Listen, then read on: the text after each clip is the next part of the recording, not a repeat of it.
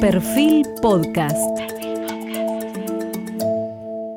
Bienvenidos. Hoy estamos con quien podríamos decir es el mayor hacedor de presidentes de la región. Me refiero a Jaime Durán Barba, ideólogo de campañas políticas eh, que en la mayoría de los casos terminan llevando a los candidatos a la presidencia en los principales países de América Latina, el conocido ejemplo de Mauricio Macri en la Argentina, también en su momento de Manuel López Obrador en México, de quien seguramente va a ser el futuro presidente de, México y actual canciller Ebrard, en su Ecuador natal eh, Guillermo Lazo, entre tantos otros.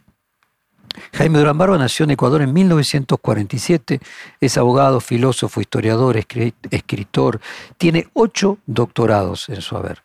Es profesor de la George Washington University de esa ciudad. Vivió y trabajó en muchos países, inclusive en Asia.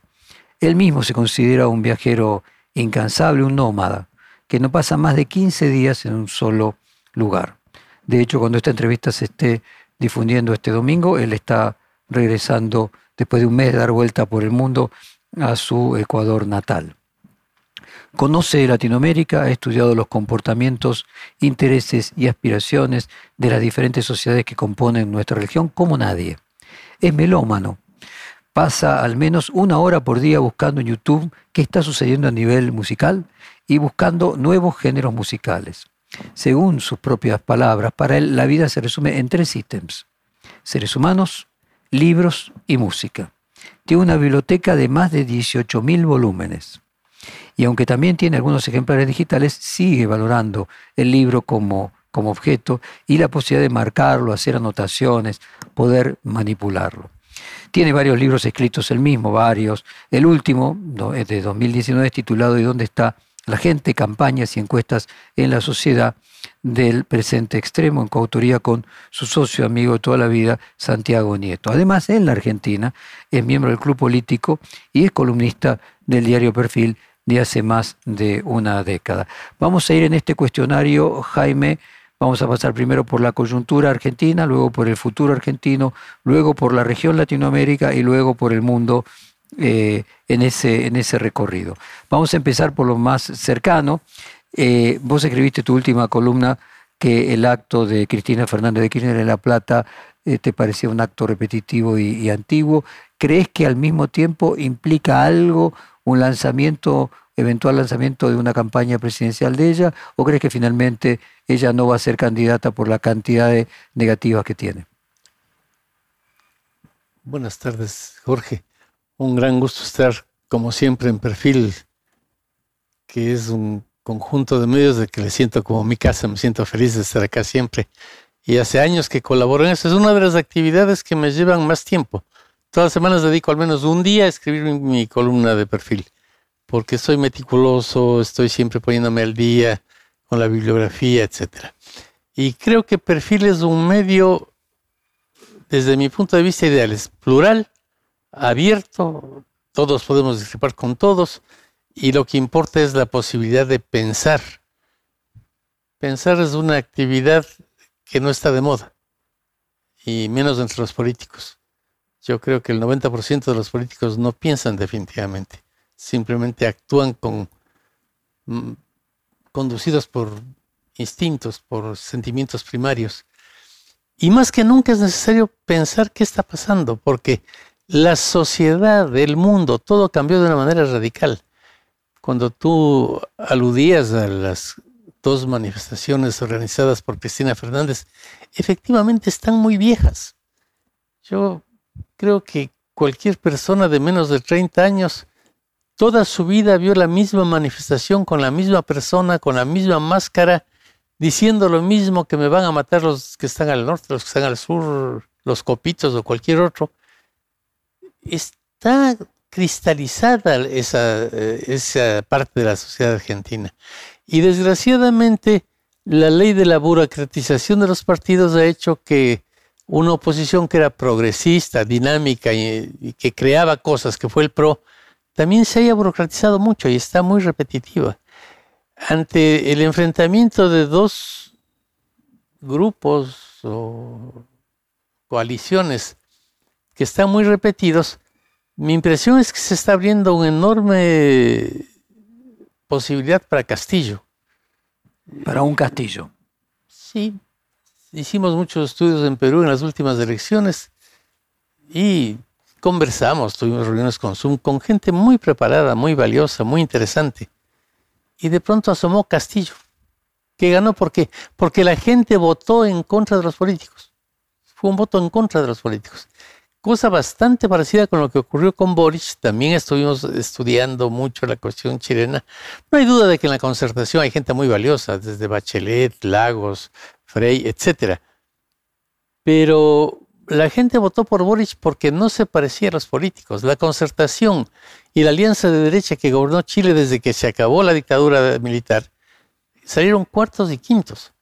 Hay un cansancio con la vieja política enorme que si es que no es tomado en cuenta por la oposición argentina, en la que también hay gente muy valiosa, va a dar espacio a que asome un Boric, un Castillo, el lazo que ganó la segunda vuelta, que no es ni el anterior ni el posterior, pero un lazo totalmente desestructurado, extraño.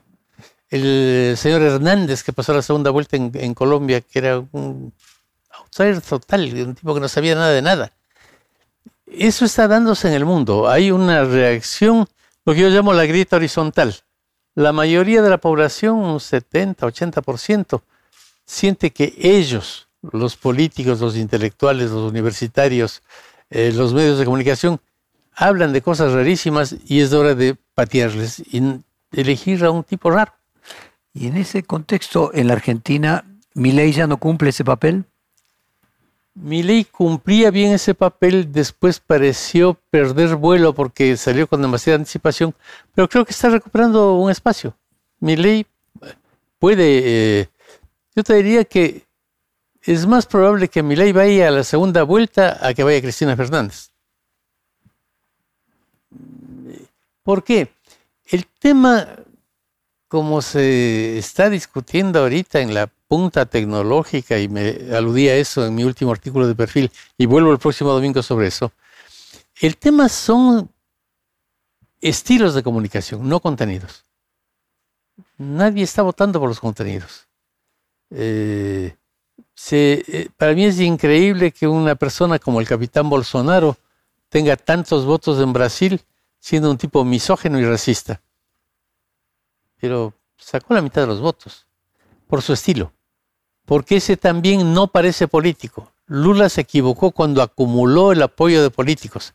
Entre ellos gente muy respetable como Fernando Enrique Cardoso, Marina Silva. Pero la gente está en contra del estilo tradicional de los políticos y respaldó a esta persona cuyos seguidores han pedido a las Fuerzas Armadas que den un golpe para interrumpir el proceso democrático, que salieron a las calles con el brazo en alto, eh, como los nazis. Recién que habría más posibilidades de que Milei pase a la segunda vuelta de que pase Cristina Fernández. ¿Podría decir lo mismo de Macri?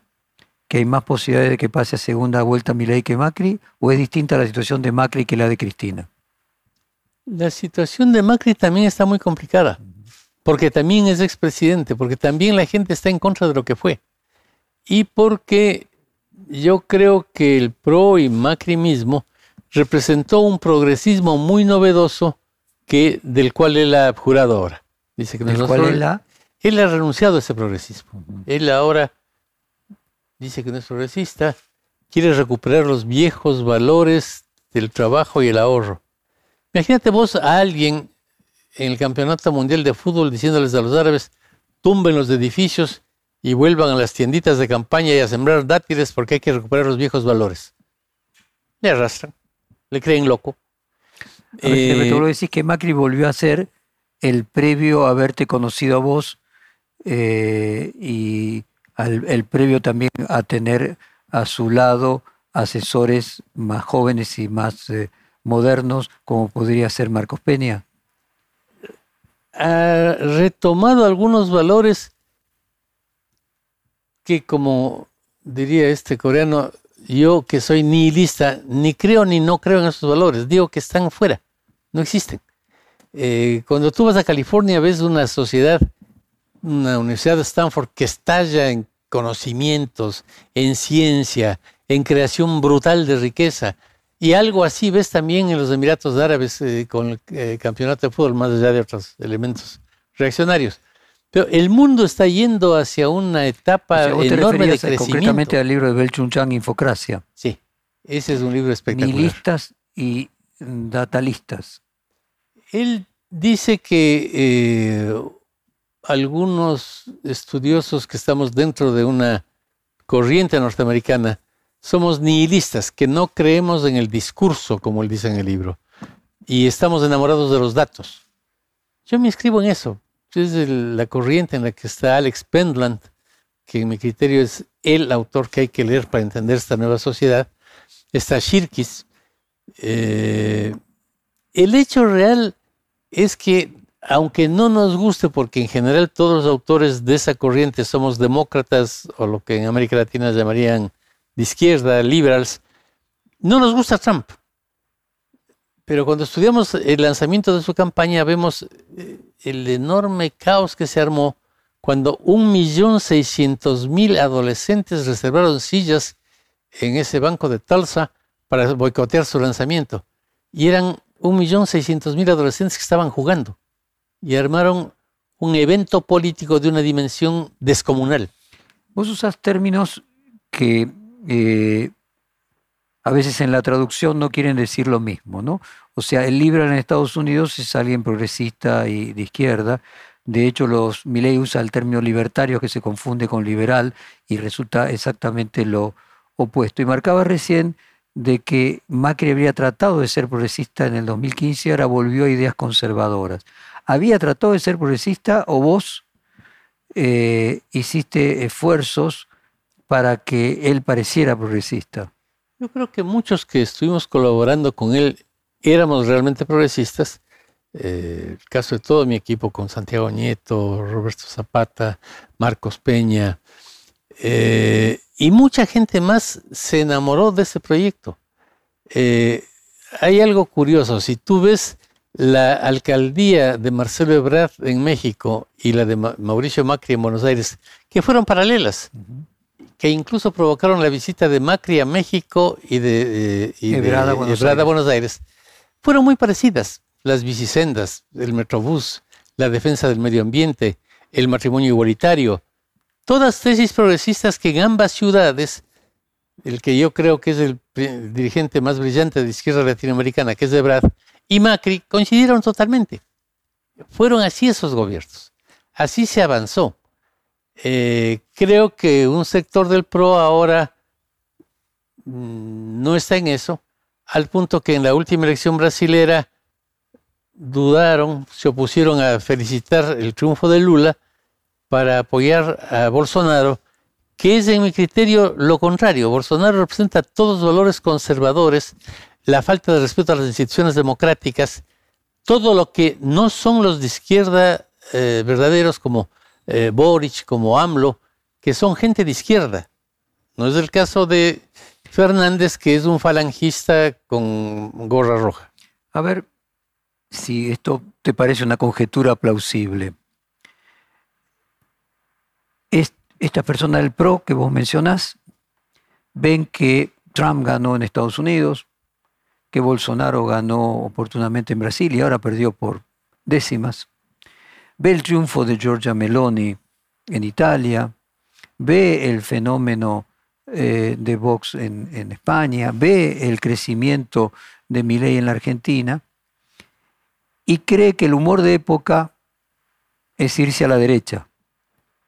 Y entonces cambia el discurso que tenía en el 2015 eh, vuelve a un discurso que era el previo a haberte conocido a vos y a Marcos Peña, porque cree que el humor de la sociedad giró hacia la derecha y a lo mejor está haciendo una mala lectura de lo que es el humor de la sociedad.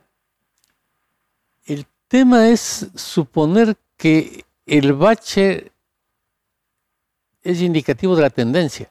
La humanidad está progresando a una velocidad descomunal. Yo estoy cada vez más loco por la astronomía. He participado en varios seminarios de astronomía para estudiar. La humanidad está despegando de una manera increíble. Y eso se expresa incluso en cosas como el Campeonato Mundial de Fútbol, en que varios equipos y varios personajes se han expresado en contra de la discriminación a los homosexuales, de la discriminación a las mujeres, de las faltas de libertades que hay en Qatar, porque la humanidad está yendo hacia allá, a, valores eh, liberales, eh, eh, progresistas. progresistas, en todo lado. hay una reacción, claro, nada es lineal. Trump representa la reacción de los obreros industriales de la segunda revolución industrial en contra del progreso. Y por eso, para angustia de Marx en su tumba, el proletariado es el que respalda a Trump como candidato norteamericano. Pero hay otra sociedad que está intelectualmente en Stanford, está en Silicon Valley, pero que está en la casa de todos nosotros, en donde nuestro hijo, nuestro nieto, se integra a la, a la sociedad hiperconectada y forma parte de ella. O sea que hay una mala lectura de las tendencias, que se percibe una tendencia del crecimiento del conservadurismo cuando en realidad la sociedad va hacia el progresismo.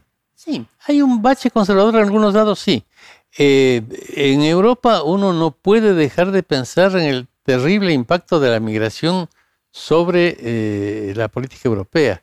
Yo siempre fui un lector fanático de Oriana Ferlacci, la entrevistadora esta maravillosa, que era muy eh, progresista, pero en sus dos libros, una novela maravillosa, Un sombrero lleno de cerezas, y en la entrevista que se hace a sí mismo antes de morir, pone algunas ideas cuestionadoras de la libertad de migración impresionante.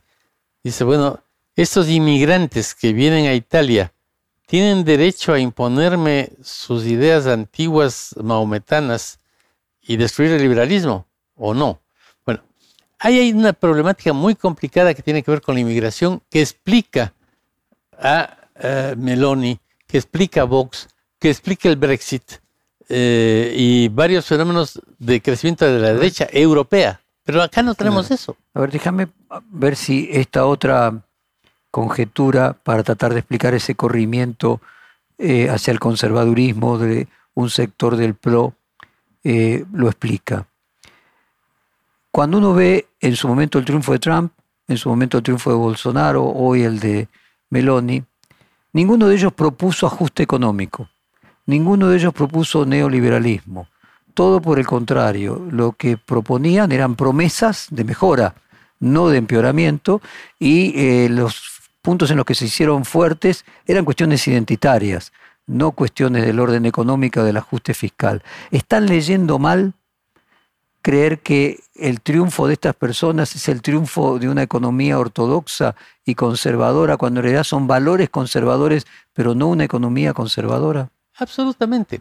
Mira, yo no conozco ningún país en el mundo en que haya triunfado un candidato que dice voy a ajustar los cinturones.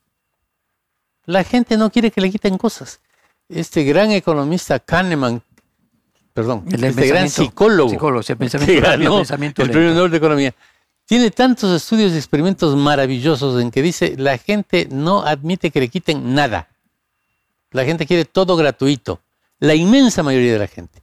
Entonces, que haya una mayoría de argentinos que ante el desastre provocado por este gobierno, que es objetivo, diga, es hora de que todos ahorremos, de que todos los precios suban, de que se disuelvan los sindicatos y de que me ajusten el cinturón, no es cierto. No es cierto porque los estudios lo dicen y porque la naturaleza humana no es así.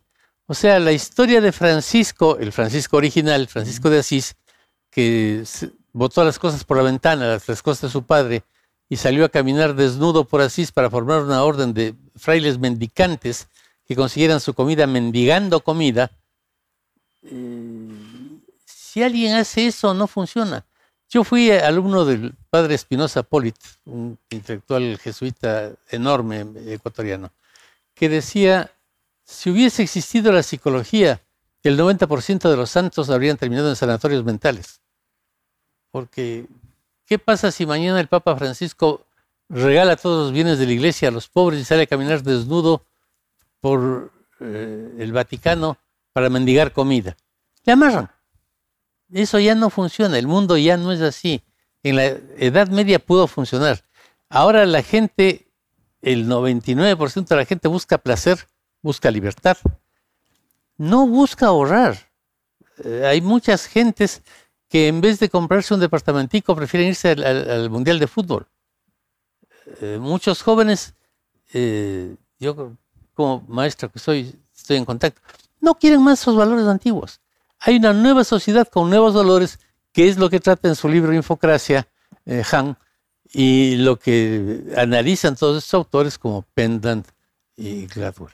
Ahora, por un lado hay un error de lectura de que se ve que hay un crecimiento de la derecha a nivel mundial, cuando en realidad lo que vos decís es que hay un bache en algunos lugares, pero que el crecimiento es hacia el progresismo. Y un segundo error de leer que aún en esos baches eh, de derecha no es neoliberal, es una derecha que por el contrario es populista, lo contrario a, la ortodoxia económica más, más tradicional. En ese sentido, eh, ese error de diagnóstico puede explicarse por el teorema de Baglini, aquel que decía que el discurso eh, más irresponsable se tenía cuando se estaba lejos de gobierno y en la medida que se podía gobernar se volvía más realista eh, y que entonces Macri tiene ese discurso porque en realidad él no se ve ejecutándolo, para decirlo de alguna manera, es un discurso más testimonial que real. Debió sonreír. A los profetas suelen crucificarles, pero no suelen elegirles presidentes. Yo creo que la política es esa viejísima frase, el arte de lo posible. ¿Por qué Macri el primer año de su gobierno no disolvió todos los sindicatos, disolvió todas las organizaciones sociales, suprimió todos los eh, subsidios y volvió éticos a los empresarios argentinos que también son partes de mafias? Porque si hacía eso, salía de la Casa Rosada disparado al siguiente día. O sea, no era posible. Si con la reforma que hizo del seguro, que fue muy sensata, le hundieron en piedras los peronistas, imagínate con algo más radical. Las cosas tienen que funcionar como es posible que funcionen. En Argentina, que es el último país corporativista que existe en el mundo, si no hay un diálogo entre quienes quieren cambiar la sociedad, y yo creo en eso, hacia valores liberales que permitan el progreso, el crecimiento, la riqueza, si no hay una negociación entre ellos y quienes detentan el poder real, que son las organizaciones sociales y sindicales que controlan las calles, los empresarios que controlan el dinero, no es fácil funcionar. Eh, una de las propuestas de algunas personas del PRO es, al siguiente día de asumir el gobierno, nosotros terminamos con la pauta a los medios de comunicación. Y bueno, esa resolución política, porque significa terminar con los medios de comunicación argentinos. Tú conoces mucho más de esto, estoy opinando en lo que no soy fuerte. Pero yo creo que si quitan la pauta a todos los medios, todos los medios quiebran. Y la resolución de que no existan medios de comunicación que son indispensables para la democracia es una resolución política, no puede ser una resolución de caja. Para que la caja funcione, acabemos con la democracia. Ahorremos también sin hacer elecciones nombremos un presidente vitalicio y ahorramos un poco más. No, yo creo en la democracia y la democracia supone medios independientes, supone discrepancia, supone que medios como Perfil, La Nación, Clarín, pero también que Página 2 exista, también que C5N exista. Yo creo que debe existir una variedad de medios para que del enfrentamiento de distintas ideas nazca una democracia eh, más, más sólida. A ver, Jaime, yo te vi sonreír cuando mencioné el teorema de Baglini. Eh, otra hipótesis conjetural. Eh, Macri sabe que eso que dice eh, no es instrumentable, sabe que eso no es electoralmente atractivo, pero cree que está tan mal la imagen del gobierno actual que Juntos por el Cambio ya ganó. Entonces le está hablando a la interna, le está hablando a Rodríguez Larreta, le está hablando a los radicales, está tratando de disciplinar la propia tropa no para que se haga eso, ni porque eso crea que le permite ganar las elecciones, sino porque parte de un diagnóstico que es, junto con el cambio ya ganó, porque este gobierno es muy malo. Y a lo mejor está sobreestimando las posibilidades de triunfo de Junto por el Cambio. De las hipótesis que hemos analizado, yo creo que esta es la más probable. Hay bastantes personas en Juntos por el Cambio que piensan que ganaron. Y mi experiencia de 40 años analizando política es que quienes creen haber ganado antes de hora pierden siempre. Es que no puede ganar el gobierno. Coincido. Muy difícil que Cristina gane. Pero Argentina no solo es gobierno y oposición. Eh, siempre repito lo de Castillo. Castillo asomó el último mes en Perú. Boric también. Lazo era imposible que gane. O sea, la gente cuando se ve acorralada ante alternativas que son desagradables, termina inventando una nueva alternativa que puede ser poco lógica para quienes analizan con mucho elemento intelectual la realidad. Pero los electores no son eh, lógicos, no son cartesianos y ante una situación desesperante inventan salidas que vitalmente les gustan. A ver si interpreto que están jugando con fuego y le terminan haciendo el juego a Milei. Le terminan haciendo el juego a Milei y si Milei se equivoca a Castillo. A, un, a uno nuevo. Va a alguien totalmente distinto. Yo veo con sorpresa la campaña que está haciendo en este momento en Quito Jorge Yunda, eh, candidato a alcalde. El último spot que sacó es un spot en el que él da un discurso a unos perritos en idioma perruno. Guau, guau, guau, guau, guau, guau, guau. Dice, ¿y esto? Esto es el spot más visto de la campaña actual. Todo el mundo lo mira, todo el mundo adora las mascotas. Se sabe que él andaba siempre con un perrito cuando fue alcalde, eh, que es un fanático de las mascotas. Dar un discurso a mascotas, yo pienso que da muchos votos que sería el lenguaje inclusivo de las mascotas. Tiene un lenguaje inclusivo porque incluso permite que sea un gatito entre los perros y dice que eso es inclusivo, porque no es solo para los perros, sino también para los gatos. Ahora, uno dice, es una tontería. Sí, pero si tú lees Infocracia, si lees a Penland, si lees a autores de mucho fuste intelectual, entiendes el por qué. Eh, lo que pasa es que el discurso antiguo caducó, no interesa. Eh, puede ser que alguien tenga un... El caso más claro de esto fue Cast en Chile. Yo no coincido con sus ideas en absoluto, pero un tipo muy estructurado, hizo un programa de gobierno perfecto. Cualquiera que tenga, quiera un programa de derecha bien armado, que haga un copy-paste del programa de Cast y está ahí. 180 páginas con todas las ideas que se necesitan para que la derecha maneje un gobierno. Casi saca menos votos en la segunda vuelta que en la primera con ese programa. El tema está en que cuando tú tienes un programa así, ¿quién te oye? ¿A quién le interesa? A nadie. Y la gente dice, a ah, este tipo habla de idioteces. ¿Por qué? ¿Por qué no leo esa cosa? En cambio, si le ves a un sujeto como Yunda dando un discurso a los perritos, ves el spot completo. Yo lo vi, me sorprendí, me maté de la risa. No es el discurso que yo daría en la Washington en un seminario, pero es un discurso que probablemente consigue en YouTube, eh, en Twitter, más eh, eh, seguidores. que mis discursos. Entonces, permíteme, dado que esta última alternativa te parece la más plausible, y que el tema es que Macri crea que Junto por el Cambio ya ganó porque no hay forma de que el Frente de Todos se recomponga de un gobierno eh, poco exitoso. La pregunta es, ¿pero no le hace mal inclusive a un gobierno de Juntos por Cambio? Es decir, esta idea de que hay un presidente que tiene el poder delegado de otro, en el caso del Frente de Todos, de Cristina Kirchner.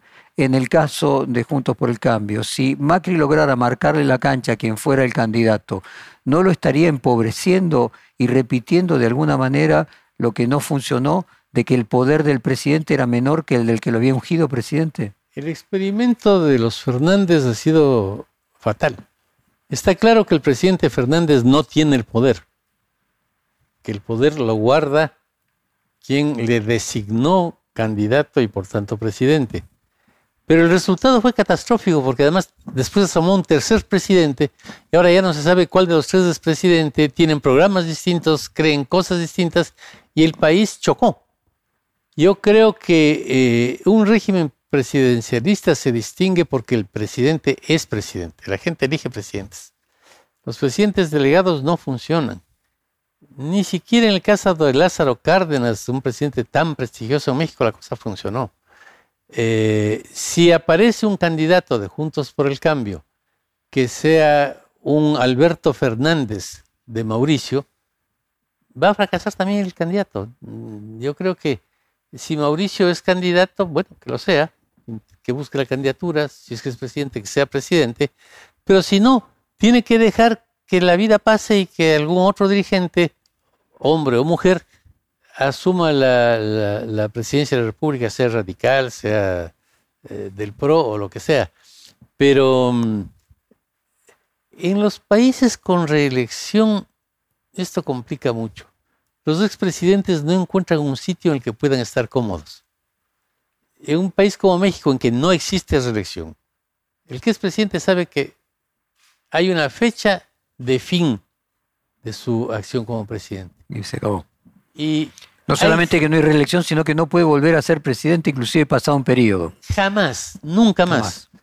Y, bueno, cuando se acabó el gobierno de Miguel de la Madrid, crearon el Fondo de Cultura Económica, hicieron un edificio maravilloso para que él tenga una oficina, es una oficina de 300 metros cuadrados para elegir un editorial. Perfecto. Los expresidentes norteamericanos son consejeros del más alto nivel, pero no que están poniendo a un candidato para alcaldía, a otro para diputado, no. Están en un Olimpo de consejeros, se reúnen de tiempo en tiempo republicanos y demócratas con el presidente. Eh, son países que, en los que al no haber reelección hay un sitio para el expresidente, que no hay en países con reelección. Así era China, hasta que eh, Xi eh, hizo sacar a su predecesor directamente a empujones. Impresionante. Hasta que Xi quiso convertirse en Mao. Porque es una involución a Mao. E incluso sacar a su predecesor a los empujones. Claro.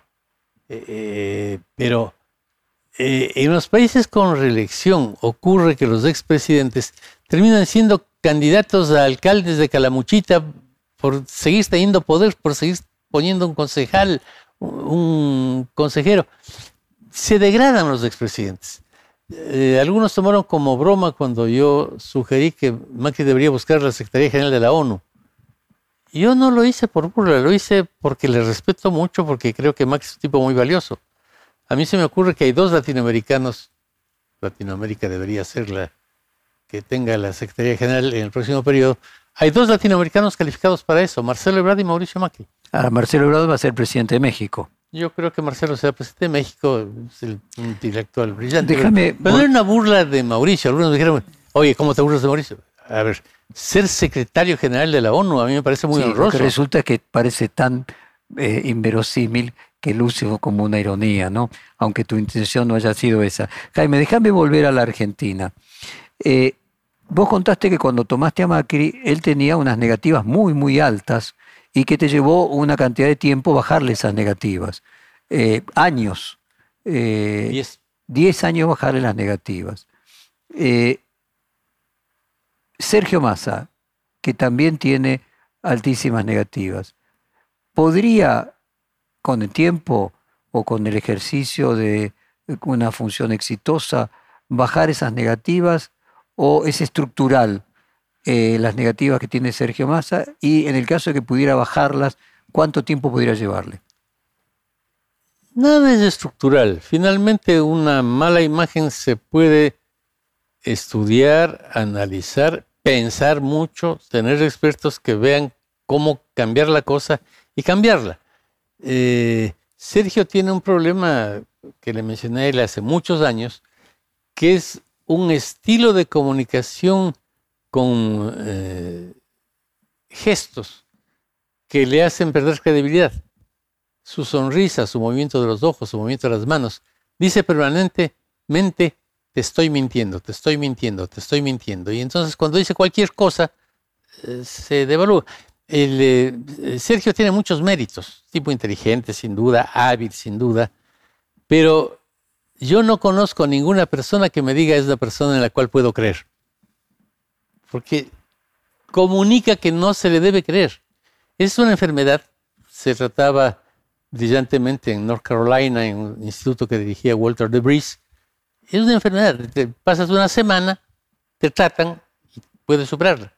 Pero si no te tratas la enfermedad, tienes el mismo problema de la época de la oratoria. Antiguamente los líderes políticos daban discursos y se comunicaban con la palabra. Si tenía un problema de dicción y era tartamudo, necesitaba tratarse. Yo tengo un amigo que fue un político importante que tuvo ese problema, que era compañero mío de colegio y tartamudeaba. Le hicieron un tratamiento tal que cuando dejó la política se hizo eh, presentador de radio porque vocaliza tan perfectamente con el tratamiento. Superó el problema. Lo mismo pasa con el, lenguaje corporal. Actualmente el 80% de lo que comunica un candidato o un líder es su lenguaje corporal. El 20% sus palabras. Entonces, si tienes problemas de comunicación con tu lenguaje corporal, lo que tienes es que lograr que algunos expertos lo analicen y vean cómo te componen ese defecto. Eso necesitaría Sergio. Y necesita tiempo para cambiar una imagen tan asentada de falta de credibilidad, que ese es el problema central de Sergio, necesita al menos unos cinco años. Cinco años. O sea, vos lo ves más candidato en 2027 que en 2023. Si es que toma la cosa en serio, tiene profesionales que... Él ha trabajado, con él ha trabajado muchos años eh, Gutiérrez Rubí, que es un profesional bueno, español, es, un profesional, no es un lobista que ayuda, no, es un profesional, pero no creo que le hagan mucho caso. Eh, Rubí es una persona a la que le he leído, le he oído, y es una persona que es profesional y que también está al tanto de estas últimas corrientes de la de hecho, si no entiendo mal, compite con vos en México para con el próximo candidato a presidente. Si no entiendo mal, vos estás con Ebrard y Gutiérrez Rubí con la presidenta del Distrito Federal de México, City. Las malas lenguas dicen ambas cosas, pero nada está comprobado. Pero bueno, obtenerle respeto a un contrincante también habla, habla bien de ambos. No, yo siempre, o sea, eh, yo siempre respeto a otros. Eh, o sea, Massa tiene el mejor después de vos, desde tu perspectiva. Tiene un muy buen consultor. Un muy y entonces crees que con tiempo él podría bajar las negativas y que en 2027 podría ser un candidato a presidente. Y todavía tiene edad para hacerlo. Si es que hace caso al consultor. Si es que hace caso al consultor. si vos tienes el mejor diabetólogo del mundo y no crees en las mediciones del azúcar y te encanta comer tortas de crema y chocolate, y bueno, morite. Entonces vayamos a 2023, porque obviamente en una contienda, independientemente de quién sea el candidato de Juntos por el Cambio, y mi ley, que ya está claro que va a ser uno de los candidatos, depende contra quién competís. Vos decías que si Cristina Kirchner fuera candidata, eh, por el nivel de rechazo que ella tiene, tiene más posibilidad mi ley de pasar a la segunda vuelta que ella. Imaginemos que ella no es candidata, que ella toma conciencia de que esas negativas no se bajan tan rápidamente. Eh, ¿Quién imaginás que podría ser candidato para, si no ganar, mm, a sacar el mejor papel posible? ¿Crees eh. que Guado de Pedro sería la persona que plantearía el kirchnerismo como su candidato? El problema del kirchnerismo es que tiene muy pocos prospectos. No pasa eso con la oposición. En la oposición está un alcalde exitoso, con muy buena imagen, dentro de lo posible, Horacio Rodríguez. Patricia Bullrich, que fue una ministra de Seguridad, que tiene un tema interesante. Eh, María Eugenia Vidal. está Lustó, por hablar de un radical. Está Cornejo, que fue un buen gobernador de la provincia de Mendoza. O sea, en la oposición tienes tú unos 5, 6, 7 nombres potables con cualquiera de esos se podría hacer campaña. En el gobierno, además de Cristina, no hay muchos, no hay muchos, no tienen un nivel de conocimiento importante, son poco conocidos y tienen un nivel de rechazo enorme entre los pocos que les conocen. Por eso la situación es tan complicada para el gobierno. Mm, mi impresión, y no es lo que yo deseo, sino las cifras que uno ve. Mi impresión es que los números de Cristina, de Alberto, de Sergio, han ido cayendo permanentemente desde el tiempo de la pandemia. En la pandemia llegó a esa cumbre Alberto cuando colaboró con Kisilov y con Rodríguez de Reta, la etapa del diálogo. Fíjate qué interesante, fue una etapa de diálogo la que les llevó tan alto a ellos, no una etapa de confrontación. Estuvieron acá. Pero desde ahí han venido para abajo, para abajo, para abajo. Y es muy impresionante. Yo veo encuestas de todo tipo porque hay unas mal hechas, otras bien hechas, pero todas coinciden en que la situación de ellos es calamitosa. Tienen a su haber algo que no tiene nadie en América Latina. El kirchnerismo, peronismo, esa cosa, tiene la posibilidad de entregar dinero a casi la mitad de la población argentina, que no ocurre en ningún país de América Latina, porque los beneficiarios de los planes sienten que son entregados no por el gobierno, sino por el kirchnerismo. Los planes que eh, se otorgaron en el gobierno de Mauricio Macri, igual los que recibieron sentían que eran planes que les entregaban los, los kirchneristas. Esa es una situación muy rara. Es el único país en que la mitad de la población recibe dinero, siente que recibe dinero de un partido político. Y eso les da fuerza, sin duda. Pero todos los cambios que han ocurrido en nuestra mente con la tercera revolución industrial debilitan eso y objetivamente hay mucha gente que se cansó y gente que se va a sublevar contra ese esquema. No mencionaste cuando hiciste el análisis de los candidatos, distintos candidatos que tiene la oposición a Facundo Manes. ¿Cuál es tu opinión de Facundo Manes? Casi no tengo opinión, pero eh, tú puedes ser un candidato más o menos dentro del sistema, más o menos outsider. Pero para un candidato que pretende ser outsider como Facundo, poner como argumento que es científico, no. El outsider es anticientífico, antiintelectual, no funciona. Yo creo que sus ataques a Mauricio Macri para diferenciarse del PRO le hicieron un profundo daño. Porque una cosa es criticar a un compañero de ruta, como decíamos los izquierdistas de hace años, y otra cosa es eh, calumniarlo. O sea, creo que cuando eh, Facundo hizo esas críticas a Mauricio, perdió piso en un momento en que recién se estaba abriendo campo, y eso le hizo muchísimo daño. Cuando continuamos en el reportaje siempre interesante con Jaime Durán Bárbara, agotamos el terreno nacional, vamos a, al internacional.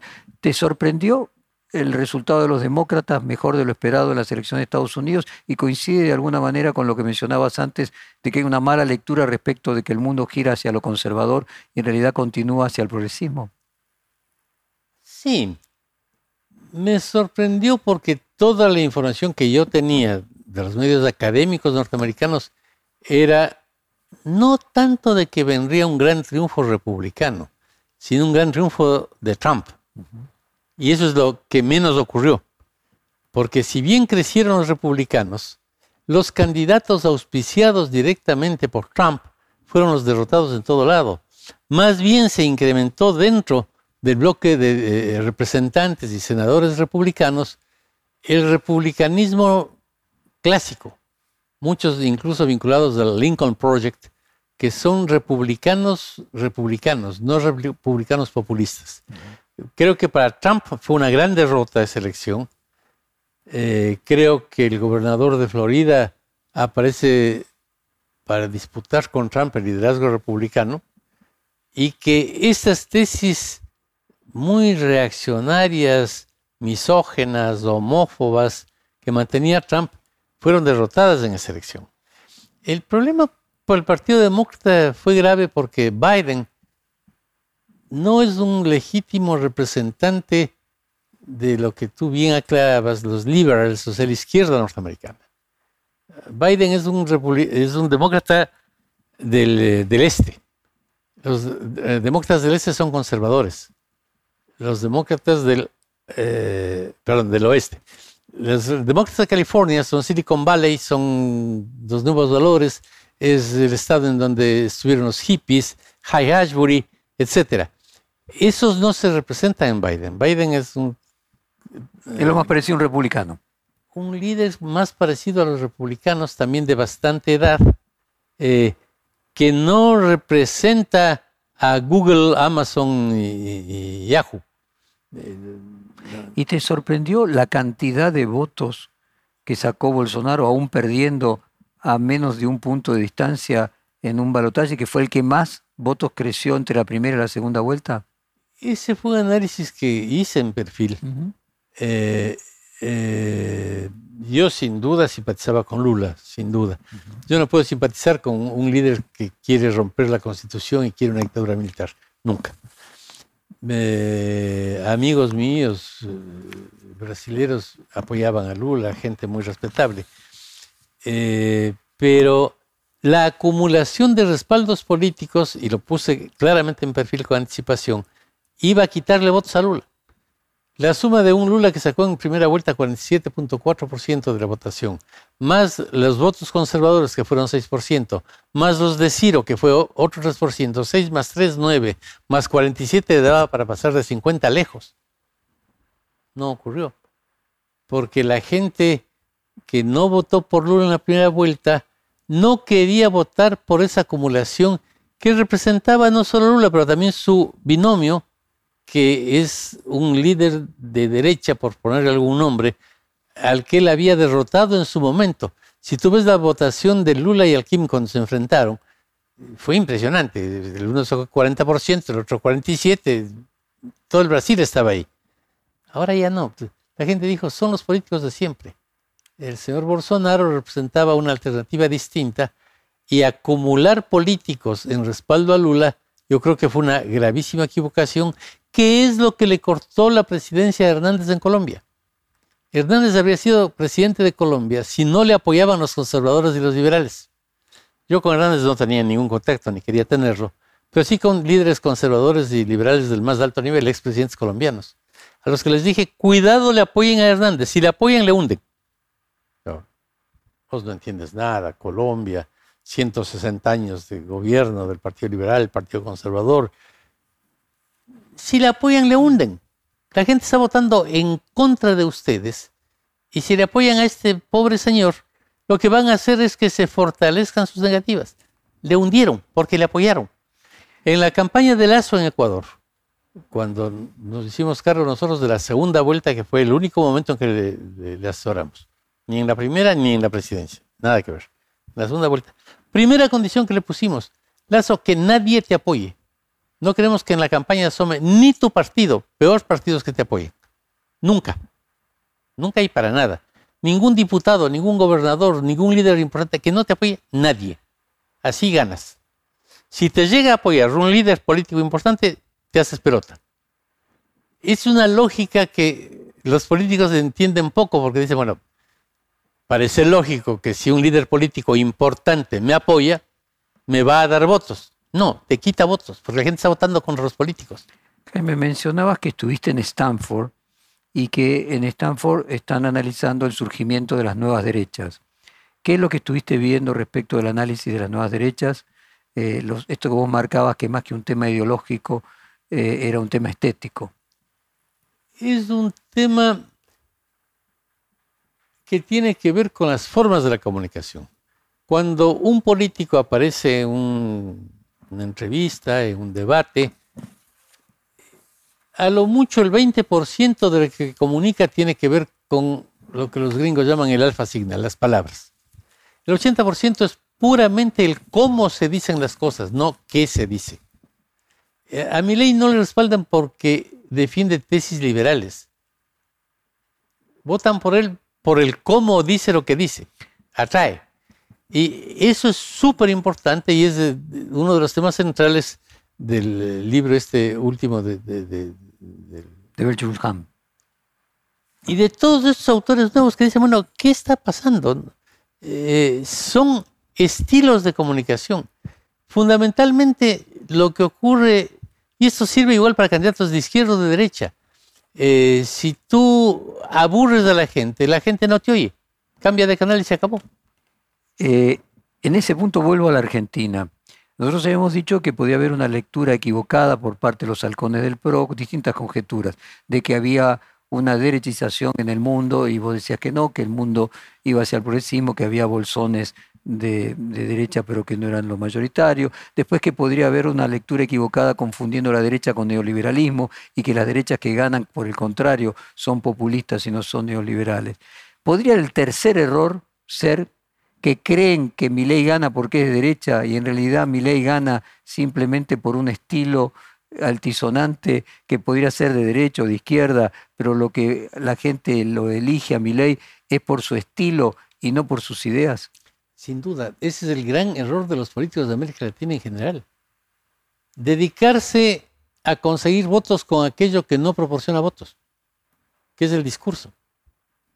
No te digo que eso esté bien o esté mal. Yo tengo una formación anticuada, estudié filosofía, sociología, derecho, y nunca estudié publicidad, no tengo ninguna idea de publicidad. Eh, no es del mundo que me gusta, pues es el mundo en que vivo. La gente eh, para empezar, no tiene tiempo para alimentar su cabeza y tomar una decisión. O sea, yo no tengo ninguna esperanza de que mi nieto lea En busca del tiempo perdido. De Proust. Yo, disfruté la lectura de Proust, varios enormes tomos maravillosos. Tengo en mi velador el Ulises de Joyce, una novela enorme que se puede leer en cualquier orden, lees cualquier capítulo y en sí mismo es una maravilla. Pero esperar que un pibe de 15 años lea eso. No. Eh, ahora se comunican a gran velocidad, se comunican con imágenes más que con palabras.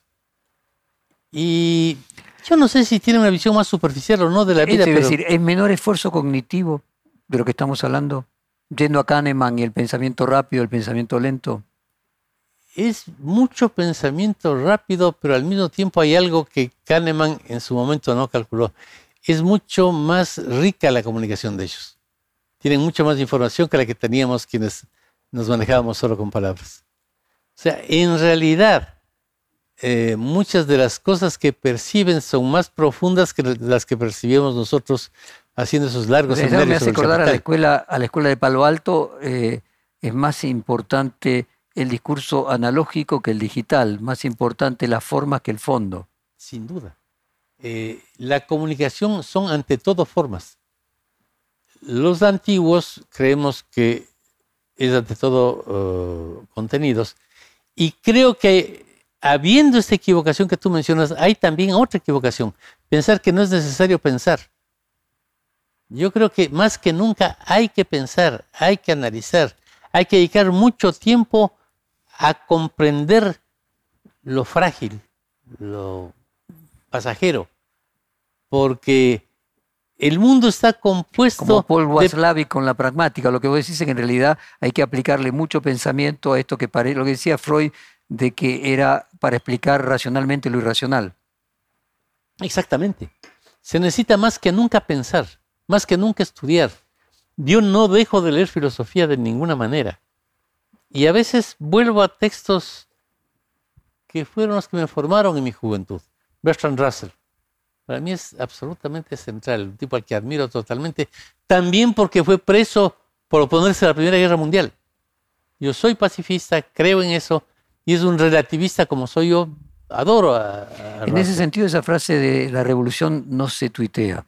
¿Coincide con esa idea de que hay que entender de manera racional lo irracional? Gladwell tiene una reacción ambivalente. Dice, está pasando esto en el mundo, pero me parece horrible.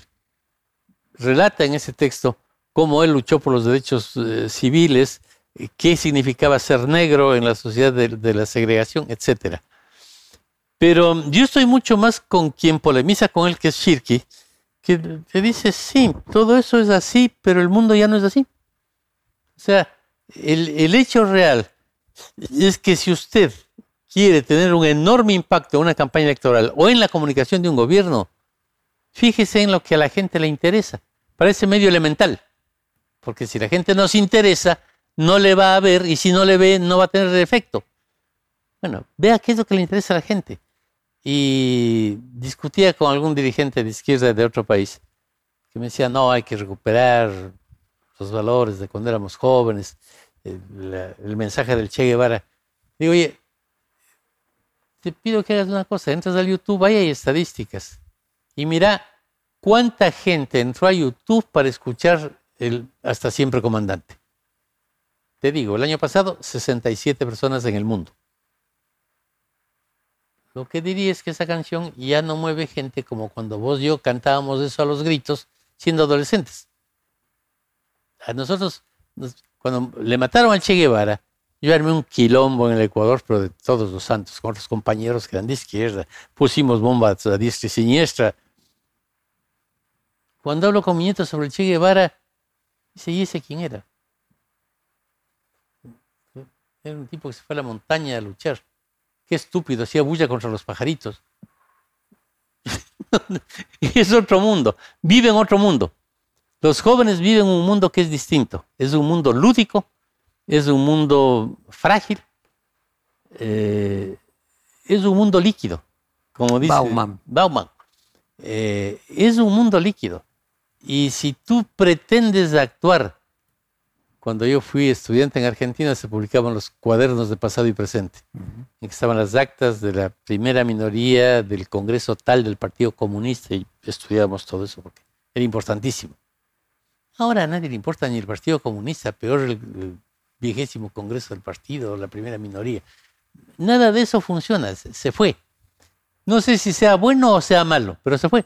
Pero si entiendo bien como corolario para cerrar el reportaje, vos lo que planteás no es el nihilismo, no es una actitud eh, de conformarse con eh, la aceptación eh, de que el discurso, por ejemplo, de ese alcalde de Ecuador a los perritos tenga que ser el modelo de la acción política, sino pensar más todavía para entender lo irracional de esos mensajes analógicos. Sin duda, y también esto me reafirma mis creencias.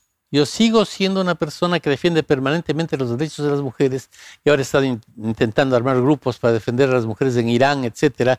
Creo eh, en la lucha eh, por la igualdad racial, rechazo todo racismo, toda homofobia, etcétera. Creo en eso. Hago lo que puedo para que esas causas que considero justas, la ecología, la vida en el planeta, para que esas causas avancen. Eh, entonces no es un nihilismo total, sí es un nihilismo con las antiguas formas. Creo que para conseguir que los derechos de las mujeres avancen, no necesito escribir un sesudo texto defendiéndolo. Necesito comunicar por qué la opresión a las mujeres en las sociedades islámicas, en este momento hay 200 millones de mujeres a las que les han cortado el clítoris en las sociedades No. islámicas. ¿Por qué eso es infame? Entiendo perfectamente, Jaime. Ahora me parece que después vos terminás escribiendo texto de 10.000 caracteres y si te pedimos que escribas 4.000, no lo podés hacer y escribís 10.000. Entonces finalmente luego vos volvés a las fuentes. Sí. No te olvides que el primer título que saqué en mi vida fue licenciado en filosofía escolástica.